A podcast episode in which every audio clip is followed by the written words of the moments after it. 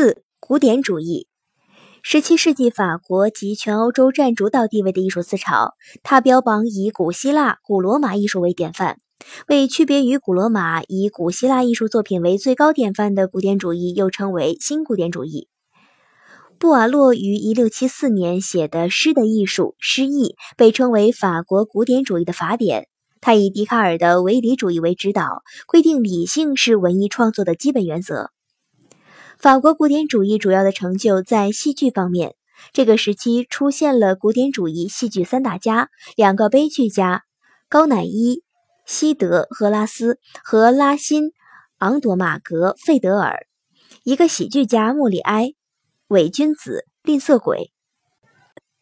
特征：小一，政治上拥护中央王权，歌颂贤明君主，维护国家和民族的统一。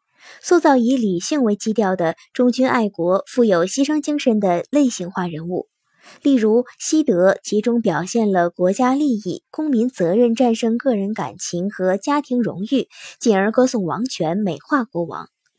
小二，思想上的唯理主义，崇尚理性，宣扬公民义务，克制个人情欲，例如西德描写理性与情感的冲突。最终总是主人公克制了个人感情，使理性取得胜利。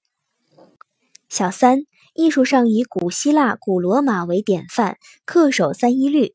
以古希腊、古罗马为典范，例如高乃伊的《赫拉斯》采用的是罗马题材，拉辛的《昂朵马格费德尔》的故事则是取自希腊欧里彼得斯的悲剧。